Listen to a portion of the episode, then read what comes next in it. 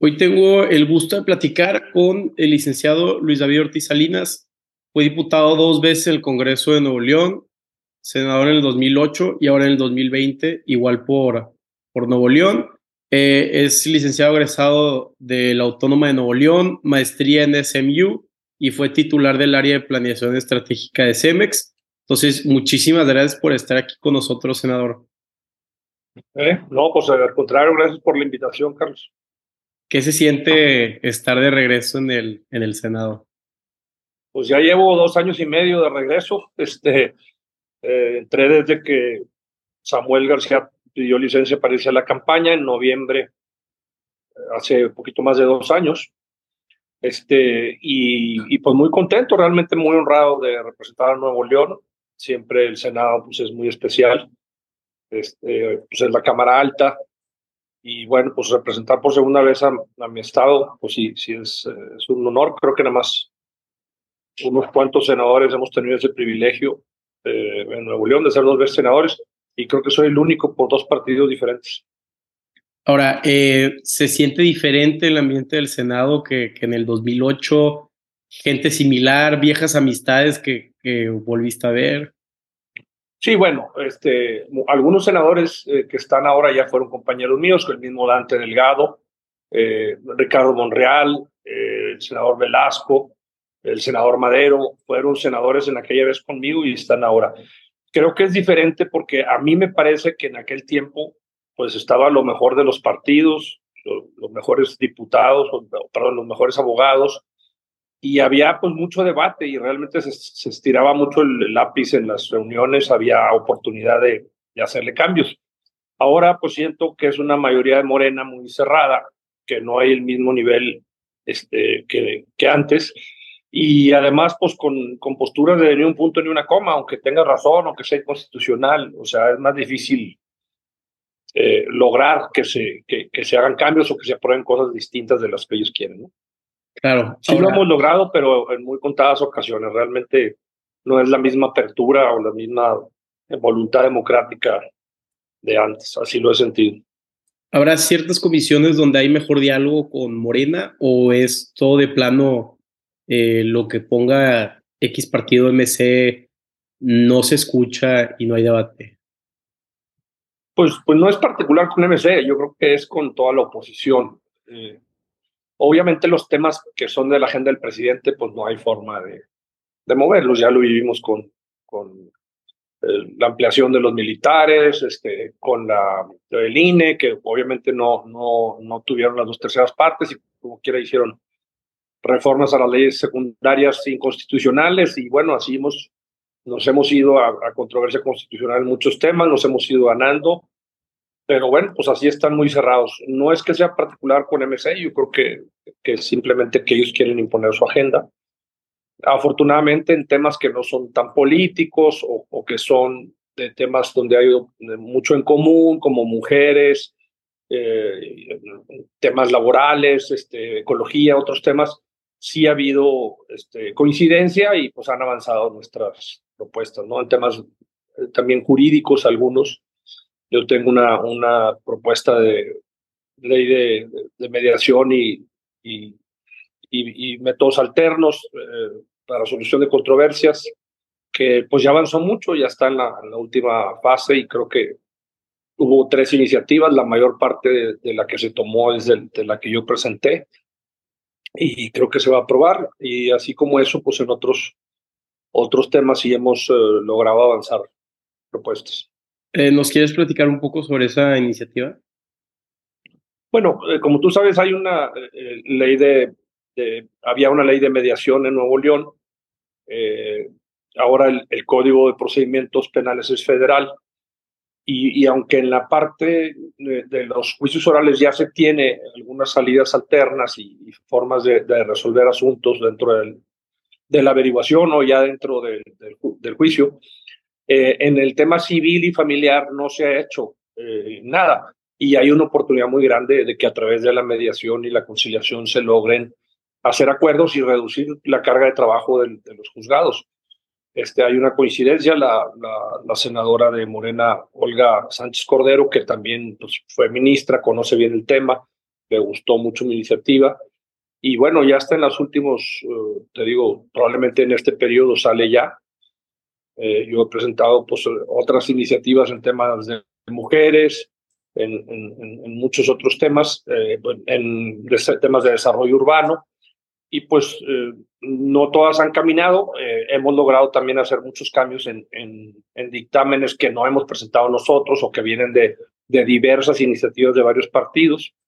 Eh, y bueno, pues la, agenda que hemos logrado sacar es muy grande, el, tema del reciclaje, de, de, los temas de plásticos, eh, de las vacaciones, así fue propuesta del Movimiento Ciudadano, de, aumentar las vacaciones, porque había muy pocas vacaciones en México comparado con, con otros países, incluso similares a nuestra economía. Eh, entonces, bueno, pues sí se han logrado cosas, este, pero pues seguimos en los grandes temas eh, con diferencias en los temas del INE, en los temas de la, del involucramiento del ejército en la seguridad, que creemos que eso no debe de ser a, a mediano y a largo plazo, porque pues, lo que hay que desarrollar es las policías eh, federal, este, la, Guardia Nacional y las policías estatales y municipales que se ha dejado de apoyar. Asimismo, se han dejado de apoyar muchos temas de fideicomisos que ayudaban a los estudiantes, este, pues faltan medicinas, eh, falta, faltan quimios, o sea, ha habido muchas cosas en las que no estamos de acuerdo, pero aquí seguimos dando, dando la lucha. Claro, y, y o, replicar el sistema de fuerza civil de, de, Nuevo León, que por mucho tiempo fue excelente, ¿no? Este... Sí, sí a mí me, me tocó participar en esa parte, incluso como diputado. Yo, yo fui vicepresidente de la comisión, que logramos sacar toda la, legislación que se requería no solo para esa ley, sino para muchos otros temas y fortalecer la seguridad. Asimismo, bueno, pues tú fuiste procurador también. Me tocó iniciar los, los juicios orales en Nuevo León y después pues fuimos los, los primeros en todo México. Eh, y me tocó pues desarrollar muchos de los cuerpos que ahora están, los grupos antisecuestros, toda la capacitación para el nuevo sistema, este, los procedimientos de, de, cómo llevar una averiguación para un, para un juicio oral, que es muy diferente de para un juicio escrito, que era el sistema anterior. Eh, pues toda esa parte creo que eh, pues tengo mucha participación desde hace muchos años en eso, tanto como legislador local como su procurador. Y ahora pues como senador estamos tratando de contribuir en, lo federal, en lo que nos toca, ¿no? Claro, y viendo su currículum, me impresiona y, y y quiero pensar que tiene muchísima experiencia. Empezó en el 88 en, en la administración pública, si, si mal, si estoy bien. Sí, fui, fui, síndico del ayuntamiento de San Pedro. Efectivamente fue la primera vez que Mauricio Fernández fue alcalde. Fue mi primer cargo público. Este, y sí, pues, eh, eh, pues mi formación es bastante multidisciplinaria. No solo soy abogado, como dijiste, tengo un MBA, tengo una maestría en administración pública Hice estudios de doctorado, no tengo el título porque no hice la tesis, pero estudié un doctorado en problemas actuales del derecho penal y la criminología. Y bueno, pues la experiencia de haber trabajado tanto en la IP eh, como, como en gobierno, pues me ha dado, bueno, negocios propios, pues me ha dado una formación eh, muy importante para, para muchos temas que vemos ahora en el Senado. Estoy también en la Comisión de Hacienda, estoy en la Comisión del TEMEC, estoy en asuntos legislativos, estoy en, turismo, estoy en radio, televisión y cinematografía. Entonces, pues sí, tengo, llegué con cuatro comisiones y ahora tengo ocho.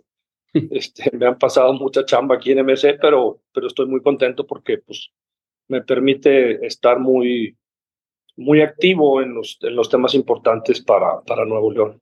Claro, y también a usted le tocó convivir con eh, pues figuras, ¿no? Como el gobernador de Nuevo León, José Natividad González Parás, o el licenciado Fernando Elizondo Barragán. ¿Qué, aprende, qué, aprende usted, no? Eh, me encantaría saber qué aprende usted de estas figuras eh, que, que, también son un reflejo de que Nuevo León es punta de lance en, muchos temas, ¿no? Como mencionaste lo de los juicios orales. Sí, pues fíjate que, que el, el, gobernador Natividad González Parás me invitó una vez electo él, y yo siendo miembro del PAN, incluso consejero nacional del PAN en ese tiempo, tuve que pedir permiso, pero sí entré con él tres años de su procurador, hicimos muchas cosas, como te digo, los juicios orales, la, la nueva estructura de la, pues la Agencia Estatal de Investigaciones, toda la nueva estructura de la, de la Procuraduría para, para el nuevo sistema. Y después, posteriormente, por mi experiencia que había tenido en Siemens en mercado de vivienda, en planeación, me pidió, porque venía el Fórum de las Culturas, que me fuera de presidente de la Agencia Estatal de, Planeación para poder sacar adelante los proyectos como el, el, río Santa Lucía, este, pues la, ruta escultórica y muchas cosas que se estaban haciendo eh, para el fórum. Hace unos días eh, hizo una reunión de los que participamos ahí en su gabinete y algunos ciudadanos de los consejos ciudadanos. Hizo un video muy bonito de, pues como un recuento de todo lo que, lo que él hizo. Y yo me sentí muy orgulloso porque estuve en, muchos, muchos de los proyectos que ahí salieron, tanto en la parte de la Procuración de Justicia como en la parte de desarrollo urbano. Entonces nos tocó ser innovadores en, en muchos frentes, en, en rescate de centros históricos. Eh, y bueno, pues eso me dio mucha experiencia. Por otro lado, pues sí, ya había sido senador, fui senador casi un año, eh, suplente de, de Fernando Elizondo cuando él se fue a campaña. Eh, y así, este, dos veces diputado local. Eh, entonces, pues ya, ya tengo una experiencia y como, como bien dijiste, fui síndico del ayuntamiento y empecé a participar en política muy joven. Eh, después yo me salí del PAN y unos años después me invitó Samuel a, coordinar su campaña de suplente para el Senado. Y, y, bueno, pues aquí, aquí andamos. Este, yo he tenido pues relación porque pues en eso, en eso tengo un poco pues, de, perfil plural, es decir, yo fui panista toda la vida, este, me salí por diferencias en, las dirigencias, en que no se aplican la realidad de lo, de lo que creen, pero pues hice muchos amigos ahí, colaboré seis años en un gobierno del PRI eh, y ahora pues estoy en, en Movimiento Ciudadano, entonces pues creo que tengo una, una perspectiva de buena comunicación con, con otros partidos, este, y pues eh, ojalá eso siga siendo así, porque ahorita lo que yo veo es muchas diferencias políticas en Nuevo León y mucho desgaste estéril, en lugar de estar viendo todos por, por el, mismo objetivo que es el Estado. ¿no? No, totalmente de acuerdo. Ahora, sí, si no es eh, un tema ahí delicado, ¿nos puedes platicar un poquito más sobre eh, por qué decides salirte del PAN?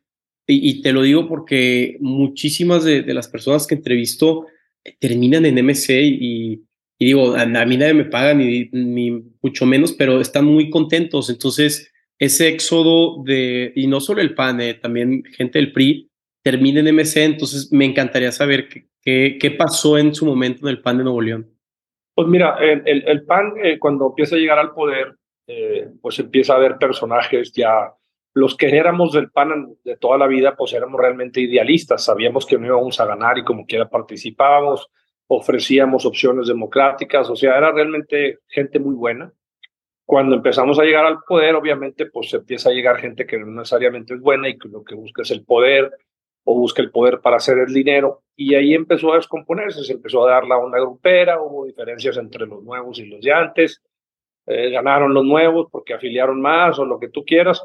Y el problema es que ya dejó su esencia democrática por un lado y, además dejó de aplicar los principios que, que, de, doctrina que realmente todo el mundo veía el PAN como de derecha, ¿no? Pues el PAN tenía este principio de humanismo eh, muy importantes, el, el, PAN era miembro de la socialdemocracia, pero sin embargo en, ya en los hechos se, se inclinaba mucho a la derecha, creo que descuidó muchos temas sociales y realmente mi diferencia fueron políticas con la, con la onda de los grupos y los grupos que se apoderaron del PAN y que tomaban decisiones este, pues no democráticas y, y no en base a lo que realmente era mejor por el partido. Y yo decidí pacíficamente, me, me retiré, ni siquiera me fui en contra ni nada.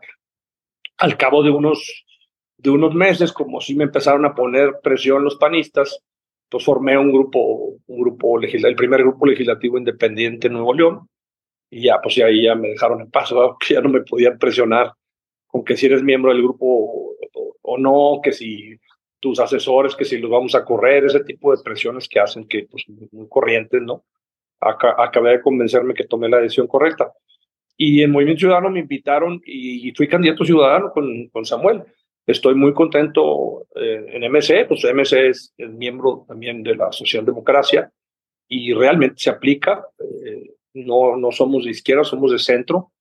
Eh, es un partido de centro, centro ligeramente a la izquierda, que creo que en estos momentos es lo que México necesita, porque se ha, se ha descuidado lo más importante para los que menos tienen, sin, sin por eso dejar de tener una visión de que eh, pues la, empresa privada debe respetarse, se necesita, el mercado es el que debe mandar, no, no un, gobierno controlador de todo, que es quizá ahora el exceso en el que está cayendo Morena. ¿no? Seguramente es lo que está pasando. Eh, y, creo que debemos de, tener pues una, una, izquierda moderada, como se ha tenido en Europa por muchos años y, y que ha sido este, muy buena y creo que eso es lo que necesitamos en, México para no dejar de atender los temas importantes de educación, de salud, eh, de las oportunidades para los que menos tienen eh, y permitiendo al mismo tiempo seguridad a la inversión, seguridad a, las empresas que son las que, las que crean riqueza y las que transforman eh, pues el, el, poder adquisitivo que, que le den nuevas oportunidades, como está sucediendo ahorita en Nuevo León. Y está sucediendo porque Nuevo León tiene muchos años invirtiendo en educación, tiene muchos años de, de paz, de paz laboral, no ha habido huelgas, eh, y ha desarrollado pues, industrias con nuevas tecnologías y eso nos pone en una situación en la que, en la que este cambio en el mundo, que se está dando una relocalización política de lo que se producía en Asia y en particular en China, pues eh, que ahora se busca el nearshoring, como llaman, o, producir cerca de, los mercados, eh, pues está trayéndole a México grandes oportunidades, especialmente a los estados del norte y muy en particular a Nuevo León, por esa infraestructura educativa, eh, laboral, este, por las industrias que ya tiene, que, que nos hacen atractivo y eso va a traer una mejora en el, el ingreso de la gente de Nuevo León y va a beneficiar en general a México porque se van a venir muchos otros proveedores también cercanos. Claro, senador, pero también eh, me imagino, usted estuvo en CEMEX, tiene un MBA eh, por la, esta prestigiosa Universidad de Dallas y, y, luego llega al Congreso del Estado y, bueno, desde mi punto de vista, muchos políticos no entienden el tema de pues, la balanza, que el déficit, entonces no hubo un choque eh, cuando llega al Congreso, donde luego mucho servidor público quiere gastar más de lo que tenemos, o, no hubo tanto choque en el tema de presupuestos, las balanzas, el déficit? Sí, eso siempre, siempre ha habido, porque hay mucha gente que ignora realmente cómo funciona la economía. Y uno, por eso, yo siempre, desde muy joven, decidí tener una educación eh, multidisciplinaria porque para participar en política hay que saber, porque si no, pues, las decisiones que estás tomando están afectando a todo el mundo. Eso es lo bonito de la política, que tienes oportunidad, eh, eh, es, es lo más bonito en lo que puede participar uno porque tienes capacidad de ayudar a mucha gente, de cambiar la vida de mucha gente si haces las cosas bien y si las haces por el bien del país y no por un bien personal o, de enriquecimiento. Entonces siempre ha habido conflicto porque pues hay muchas veces que no hay, no hay nivel, no hay conocimiento y eh, así como me pasó en algunos temas en lo local, pues ciertamente ahorita aquí en el Senado, a pesar del Senado, también ves un gran desconocimiento de muchos senadores y senadoras de los temas que, que pues, se paran a leer y ni siquiera entienden, ¿verdad?, de lo que están proponiendo. Y les demuestra uno que es inconstitucional y como quiera no le cambian. Entonces, ese, ese, fanatismo de, de pertenecer a, a, a, a, un grupo nada más porque sí y oponerse a todo lo que pueda verse diferente de ese grupo, como sucede con Morena, es peligrosísimo para un país. Este, y, tiene que haber contrapesos y ojalá la oposición sigamos siendo ese contrapeso y esa conciencia. Y en última instancia, pues el Poder Judicial cuando nos vamos a controversias que se han resuelto en favor, en favor de nosotros, ¿no? Claro, ¿no? Y de repente ves este, las iniciativas, digo, obviamente todos los partidos tienen lo suyo, pero me sacó mucho onda porque cuando estaba entrevistando al, al senador Mancera, él tenía una, pues, no estaba muy contento que digamos, digo, se veía, ¿verdad? No me dijo nada porque estaban proponiendo al actor Alejandro Bichir como embajador de, Panamá. Entonces, obviamente él no me dijo nada, pero ese son tipo de cosas que dices tú, y habiendo tanto egresado del Instituto Matías Romero de Diplomacia, ¿por qué tienes que agarrar ese, ese tipo de, de personajes, no? Cuando hay mucha más gente capacitada entonces, eso de repente da coraje. Y fíjate que eso le criticaban al principio que entró al PAN porque empezó a proponer algunos no de carrera, aunque era gente muy preparada, no eran de carrera. Y siempre se ha reclamado que el servicio exterior debe ser gente de carrera porque la diplomacia de México pues es, históricamente ha sido muy importante. En los últimos tiempos, pues estamos pasando las vergüenzas con este presidente que, que declara una sarta de tonteras. Ya nos han regresado embajadores que no aceptan sus cartas. Este, entonces, pues yo espero que, que cambien y que se pongan realmente a, a, poner gente preparada y, y, que nuestro presidente, pues así como no le gusta que se metan en México, que no se meta en otros países, como él mismo lo hizo, que dijo que iba a amenazar a que no votaran por los republicanos, pues ¿qué tiene que estar el presidente de México opinando sobre la política de otro país en ese sentido? Así como no nos gusta que los americanos se metan en la nuestra, pues no nos metamos tampoco en la de ellos. Creo que eh, esa postura histórica de México de no andar eh, interviniendo. Imagínate históricamente que México no votó para condenar la invasión de Ucrania, pues, un país que fue invadido y México no quiso votar a favor. Eso, eso nunca había pasado en la historia de México y está pasando en este gobierno. Entonces, sí, el riesgo que tenemos es de ser un, un vecino amigo, un, socio de, de, Norteamérica, pues a lo mejor nos vamos a, a, volver el enemigo. Y eso sí nos pondría en una situación muy, muy compleja porque nuestra economía está totalmente dependiente de Norteamérica. Estamos entrelazados, tenemos historia como, como vecinos, como parte de, de México está ahí, este, se quedó del otro lado, pero era de nosotros y es parte de nuestra historia, de nuestros hermanos que se van a trabajar allá y que tienen familias aquí. Entonces creo que eh, reconsiderar esa, esa postura del gobierno, especialmente con Estados Unidos, es muy importante porque ahí se, ahí se juega todo. Y la posibilidad que tiene México con esto del nearshoring de crecer muchísimo en los próximos años por todo ese replanteamiento y esa, ese cambio o éxodo de esa industria, el que se venga a nuestro país es una oportunidad muy grande. Claro, y a Nuevo León nos conviene que, que esté tengamos una buena relación con Estados Unidos. Pero ahora, ¿qué, qué le dirías, y aquí voy a jugarle de abogado al diablo, a la persona que te dice que, que el presidente está haciendo lo correcto en ponerle un alto a, Estados Unidos eh, en, en, ese tema, ¿no? Donde, oye, este, como unos ciertos este, congresistas americanos quieren invadir el, el, país, ¿no? Como que viola un poco todo esto de la soberanía nacional. ¿Qué, qué les comentas, no?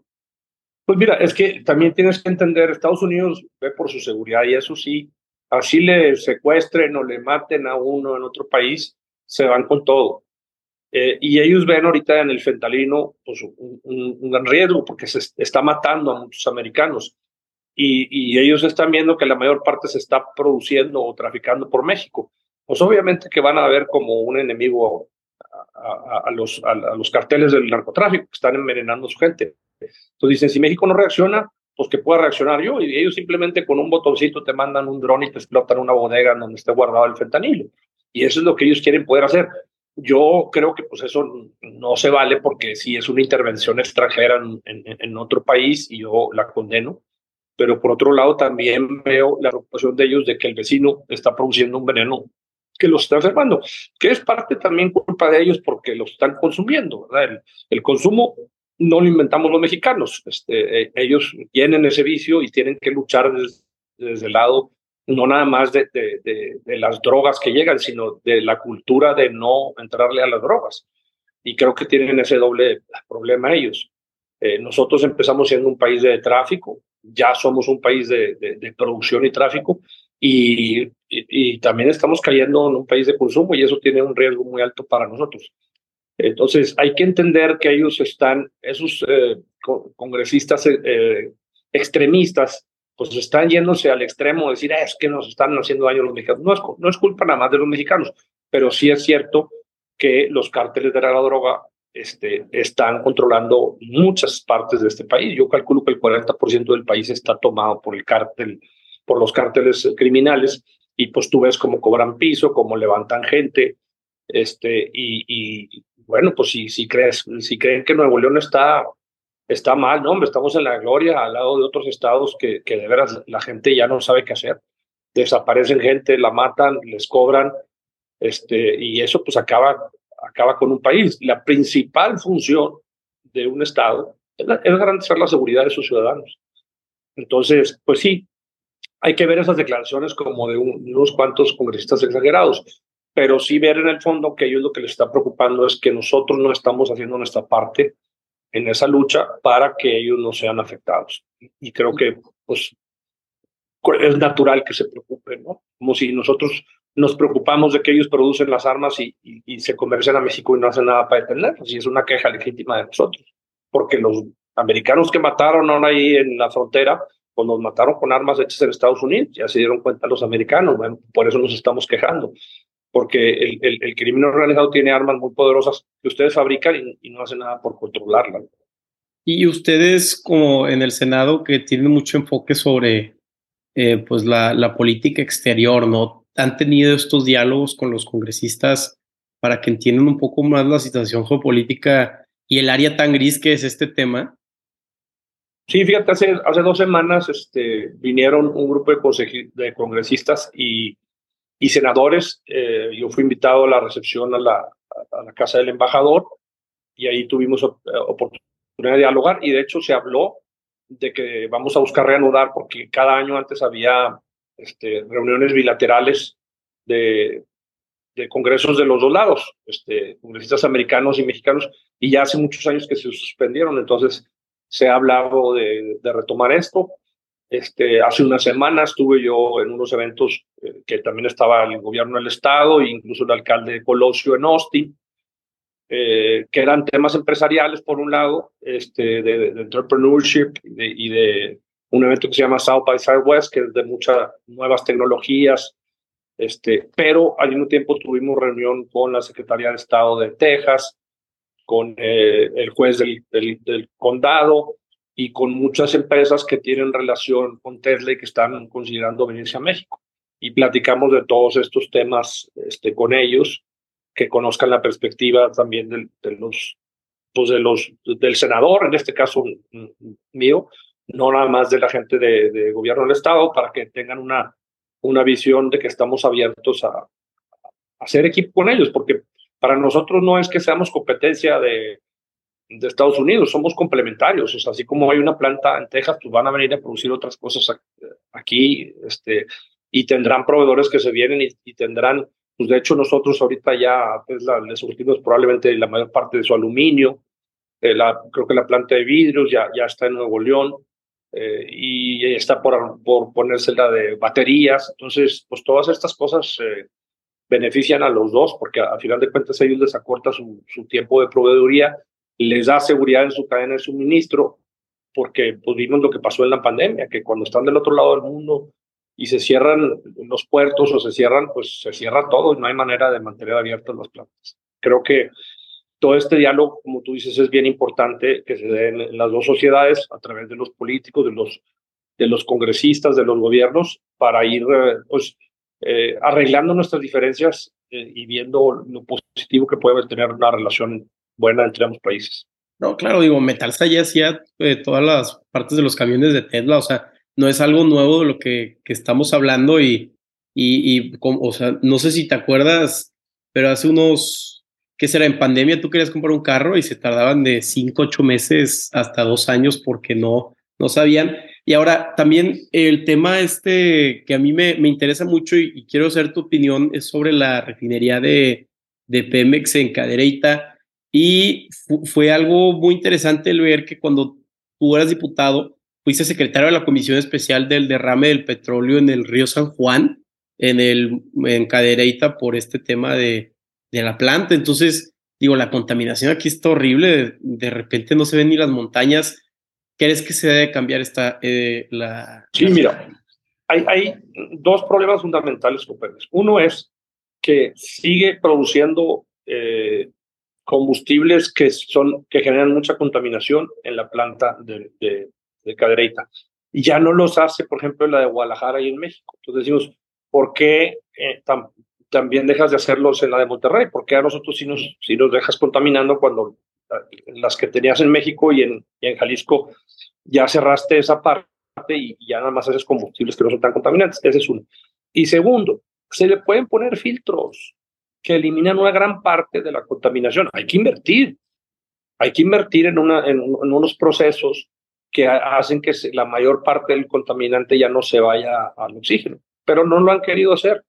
Entonces eso dice, pues estás construyendo una nueva refinería, estás haciendo un tren Maya, y a la que tienes no le arreglas lo que necesitas para dejar de contaminar a 5 millones de personas que vivimos ahí, pues es, es, absurdo, ¿no? Este, yo, yo creo que se tiene que encontrar una solución. Eh, es un tema de salud, es un tema nacional e internacional, van a venir condenas de otros países porque pues es un atentado contra, contra los derechos humanos, contra el derecho a la salud y a la vida. Este, yo creo que el gobierno federal va a tener que poner atención a esto y hacer las inversiones a corto plazo que se necesitan. Tampoco creo yo que se pueda cerrar la planta en un día, porque perjudicas a siete, ocho estados que de ahí salen las gasolinas. Además de, pues imagínate el, empleo que se va a acabar en Cadereyta, que va a perjudicar. Entonces, eh, creo que cerrarlo no es, no es la opción, pero sí establecer los, los, los filtros que se necesitan para que dejen de contaminar y que los combustibles pesados, eh, combustibles o etcétera, que, es, que son los que generan más, ya no se hagan en esta planta, que, es, que se lleven a otras plantas que no tienen problema de, de que están los humanos viviendo ahí al lado, ¿no? Claro, no, totalmente de acuerdo. Ahora ya para finalizar, Salvador, ya no quitarle más de, de su tiempo, ¿por qué hay tanto choque entre el Congreso del Estado y el gobernador, donde hasta ya llegó que iba a haber un, están proponiendo una iniciativa para no dejar al gobernador salir del Estado este, por más, de tres días si no tienen un permiso. ¿Qué está pasando ahí, no? Mira, eso es ridículo porque eso venía en la Constitución en los siglos pasados, porque cuando un presidente eh, tenía que salir del país, pues sí, se iban en carretas y se, se, iban semanas o meses, entonces tenía que avisar al Congreso porque se tenían que tomar ciertas medidas de quién se queda encargado del despacho, etcétera. Entonces, eh, pero eso se quitó hace años y en Nuevo León ya se había quitado. No sé por qué ahora lo regresan y quieren decirle para que no ande viajando. Pues si los viajes que hace el gobernador los hace para traer inversión, no porque ande de vacaciones. Que yo sepa, no se ha tomado más que creo que cinco días de vacaciones desde que entró de gobernador. Este, entonces, eh, pues es un, pleito que traen político y le quieren amarrar las manos. Dicen, pues ahora que me pida permiso para, ir, para salir de viaje. Pues eso, es ridículo. Este, eso no, no, debes, no debe proceder ni en este ni en ningún gobierno. O sea, eso quedó atrás, eran otros tiempos, ahora puedes ir y venir en un avión en unas horas. Este, y simplemente, pues cuando te vas varios días es porque tienes varios eventos a acudir, no es como que está abandonando el, el, trabajo. Pero pues es parte de la politiquería, que la política chafa, ¿verdad? La política confrontativa que se está dando en el Congreso del Estado y que están buscando por esos caprichos afectarse cuando realmente pues, lo que no ven es el interés común. O sea, ¿qué es lo bueno para Nuevo León? Pues, a Nuevo León no le afecta que el gobernador vaya y venga. Tan es así que gracias a esas ideas y venidas desde que fue gobernador electo, fue a Tesla. Y, son esas ideas y venidas gracias a las que se tomaron decisiones de empresas de venirse y se van a, seguir viniendo. Pero hay que seguir atendiéndolas, hay que seguir acudiendo. Además hay foros, hay instancias, hay temas que tenemos una relación eh, con, con Estados Unidos y con otros países que tenemos que atender.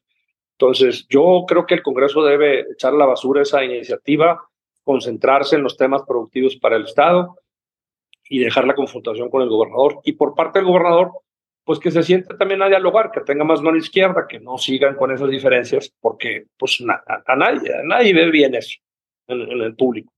A los ciudadanos no les gusta ver esa confrontación de un lado ni de otro. Este, y, y, creo que nada más están llevando entre las patas al, al ciudadano y más con esas eh, prohibiciones absurdas, ¿no? Entonces, por eso luego el gobernador veta esas reformas, por eso se va la controversia constitucional este, y suspende las publicaciones porque están en, decisión jurídica. Pues claro, porque no se va a dejar que le, que le aprueben una bola de cosas. Ahorita, por ejemplo, es absurdo que los diputados quieran poder quitar a todos los secretarios del gobierno. Pues si ellos no son el Ejecutivo, en ninguna parte de la Constitución se permite que eso pase. No vivimos en un gobierno parlamentario, vivimos en una república. Y el Ejecutivo fue electo para ser el Ejecutivo. Y esas funciones son del Ejecutivo. No tiene el Congreso por qué decir que ellos van a quitar secretarios y van a nombrar a, los titulares de organismos este, descentralizados o autónomos. ¿Por qué los va a nombrar el Congreso? El Congreso no es ejecutivo, no ganaron las elecciones.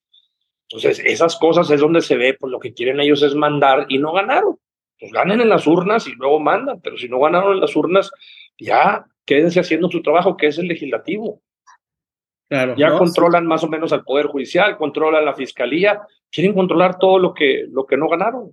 Este, e, es, absurdo que el gobernador no pueda poner a un fiscal o proponer a un fiscal y que simplemente lo ratifiquen. Es absurdo que ellos quieran poner a un fiscal. Pues si ellos no son poder ejecutivo, la responsabilidad de la seguridad no es de ellos. Y sí, en cambio, es bastante del gobernador. Entonces, yo creo que esas, esas posturas, este, cualquiera que es abogado las ve y dice, ay, es de primaria, estos, estos no fueron a la escuela o qué porque es inconstitucional, pues claro que no lo va a aceptar el gobernador y claro que se va a ir a la controversia y claro que se la va a ganar. Pues por eso están enojados, que no les gustó la decisión de un juez, pues combátela y gánala. Pero ahí nomás cierro el Congreso porque no me gustó que un, que un juez le dio una suspensión al gobernador. Pues se la dio porque tiene razón, porque estás intentando algo absurdo. Entonces, este, vamos a dejarnos de chiflazones este, los distintos partidos y vamos a trabajar en lo que es importante para el Estado. Y en las siguientes elecciones busquen ganar al Ejecutivo o busquen ganar más alcaldías eh, para que tengan más fuerza o más, más poder de mando, pero si no, lo, si no se los dio la, la ciudadanía es por algo, porque ya estaban cansados de ellos, por eso ya no está el PRI, por eso ya no está el PAN, y están desapareciendo en todo México, por esas actitudes que manejan los asuntos públicos como si fuera patrimonio de ellos y, es el patrimonio de todos nosotros. Totalmente de acuerdo, es una invasión de poderes aparte. Pero bueno, senador, muchísimas gracias por su tiempo. La verdad, disfruto mucho la, la conversación. Se ve que usted es muy moderado y que tiene una visión de empresarial como también político, entonces me da mucha tranquilidad y pues estamos a la orden. Hombre, gracias por invitarme a, a tu programa y nos vemos, estaremos en contacto, nos vemos pronto. Claro. Gracias. Hasta luego.